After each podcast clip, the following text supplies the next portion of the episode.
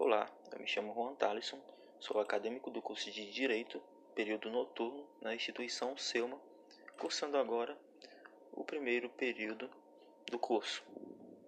Trataremos agora sobre o tema pós-positivismo e o pensamento crítico jurídico no Brasil.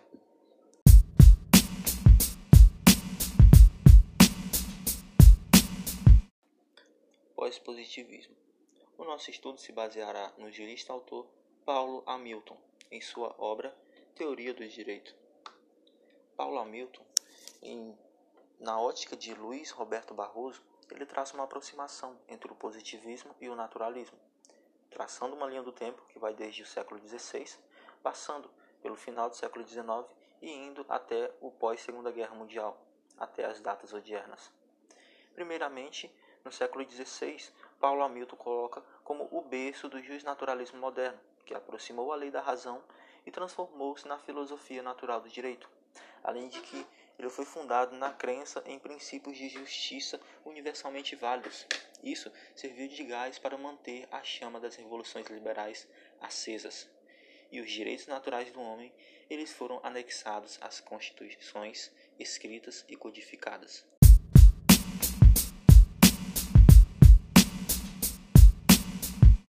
Indo agora para o século XIX, sendo mais preciso, no final do século XIX, a gente observa o surgimento de uma concepção positivista de direito.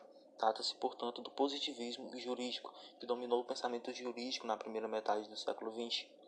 O positivismo jurídico ele jogou para escanteio o direito natural do ordenamento jurídico. Sendo assim, ele é caracterizado por buscar um ordenamento científico objetivo, ou seja, uma equiparação do direito à lei.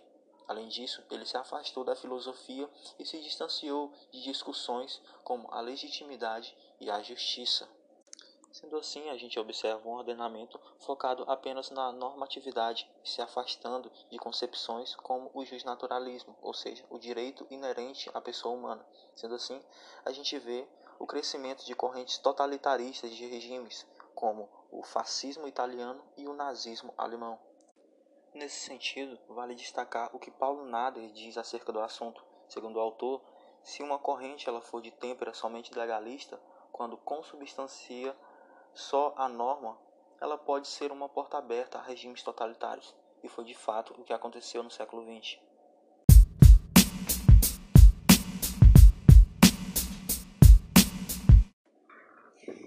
Agora para o momento pós-Segunda Guerra Mundial, onde a gente vê a superação do justnaturalismo e o fracasso da política do positivismo, a gente vê crescendo uma corrente pós-positivista, onde a gente vê o começo de uma trilha em caminho amplo e ainda inacabado de reflexões acerca do direito e sua função social e sua interpretação Trata-se, portanto, de uma reaproximação entre o direito e a filosofia. Surge, portanto, uma crítica ao positivismo.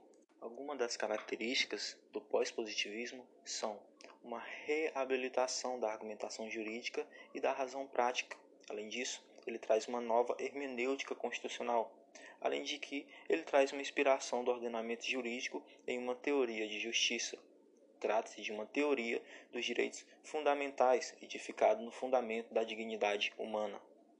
E ele faz uma atribuição de normatividade aos princípios e à definição de suas relações com valores e regras.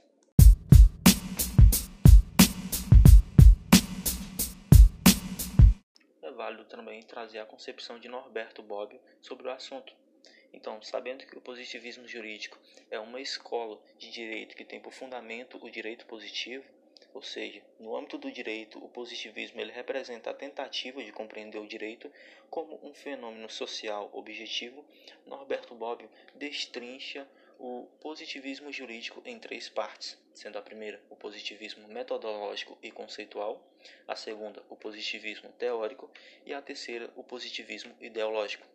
Sintetizando tudo isso, a gente tem que basicamente o positivismo jurídico ele é neutro, ou seja, ele tem caráter avalorativo, não produz juízo de valor, ou seja, o direito ele é visto como um fato e não como um valor.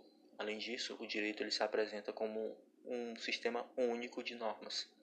Características como a coatividade, a imperatividade, a coerência e a completude são vistas no ordenamento jurídico por Norberto Bobbio. Além disso, Norberto Bobbio ele traça uma teoria da obediência absoluta da lei, ou seja, a doutrina que justifica a obediência à lei.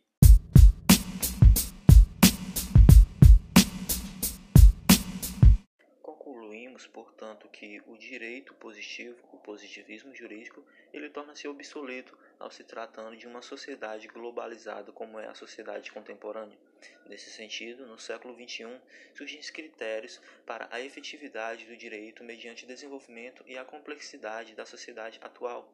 Esses critérios a serem atendidos pelo pós-positivismo são a impossibilidade da neutralidade científica, ou seja, é inconcebível que alguém neutralize os seus juízos de valores. Além disso, a pluralidade das normas não é visto mais apenas uma norma legislada pelo Estado, mas sim uma norma positiva, que é a norma legislada pelo Estado, em consonância com a norma natural, que é a norma que é inerente à pessoa humana. Além disso, nem todas as normas elas são imperativas ou coativas.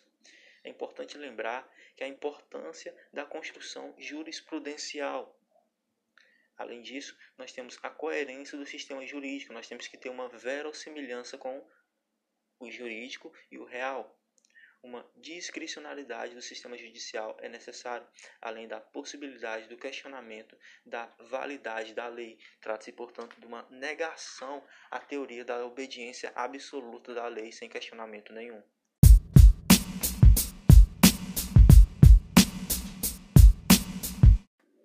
Concluímos o nosso estudo acerca do pós-positivismo, afirmando que o positivismo jurídico ele se encontra vinculado ao constitucionalismo no sentido de construir um Estado democrático de direito. E o neoconstitucionalismo, por sua vez, ele surge para edificar o Estado democrático e social de direito. E ele se embasa no pós-positivismo.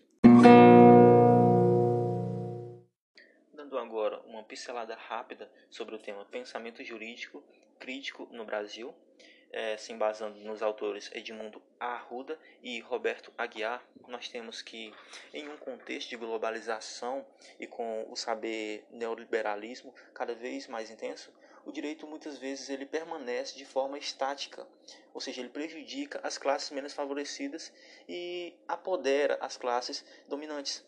Contudo, o direito ele não pode ser entendido na sua forma mecanicista e técnica, ou seja, a sua forma positivista. É necessário que haja uma humanidade atrelada ao saber jurídico.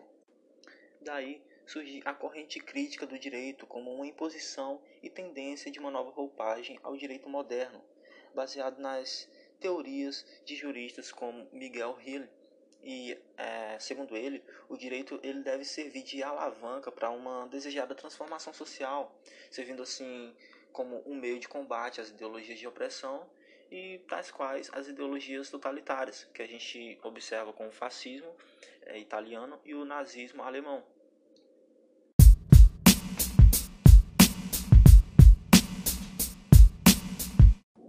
É, os juristas que dissertam acerca do pensamento jurídico no Brasil são Eros Grau, Luiz Roberto Barroso e Paulo Bonavides. E, de acordo com eles, a gente pode tirar que não há um saber absoluto. Todo saber por mais consistente e por mais irrefutável que ele pareça ser, todo saber é passível de refutação. Só o tempo dirá qual saber é verdadeiro e qual saber não é. Há também uma relativização sobre os meios de adquirir conhecimento.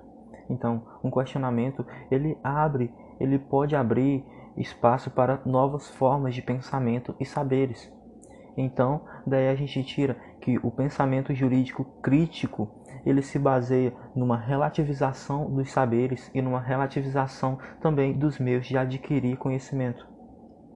Por isso, a visão crítica em relação ao saber jurídico é tão importante para que não caiamos em observações deturpadas acerca do conhecimento, tais quais foram o positivismo jurídico que levou a regimes totalitários como o fascismo e o nazismo.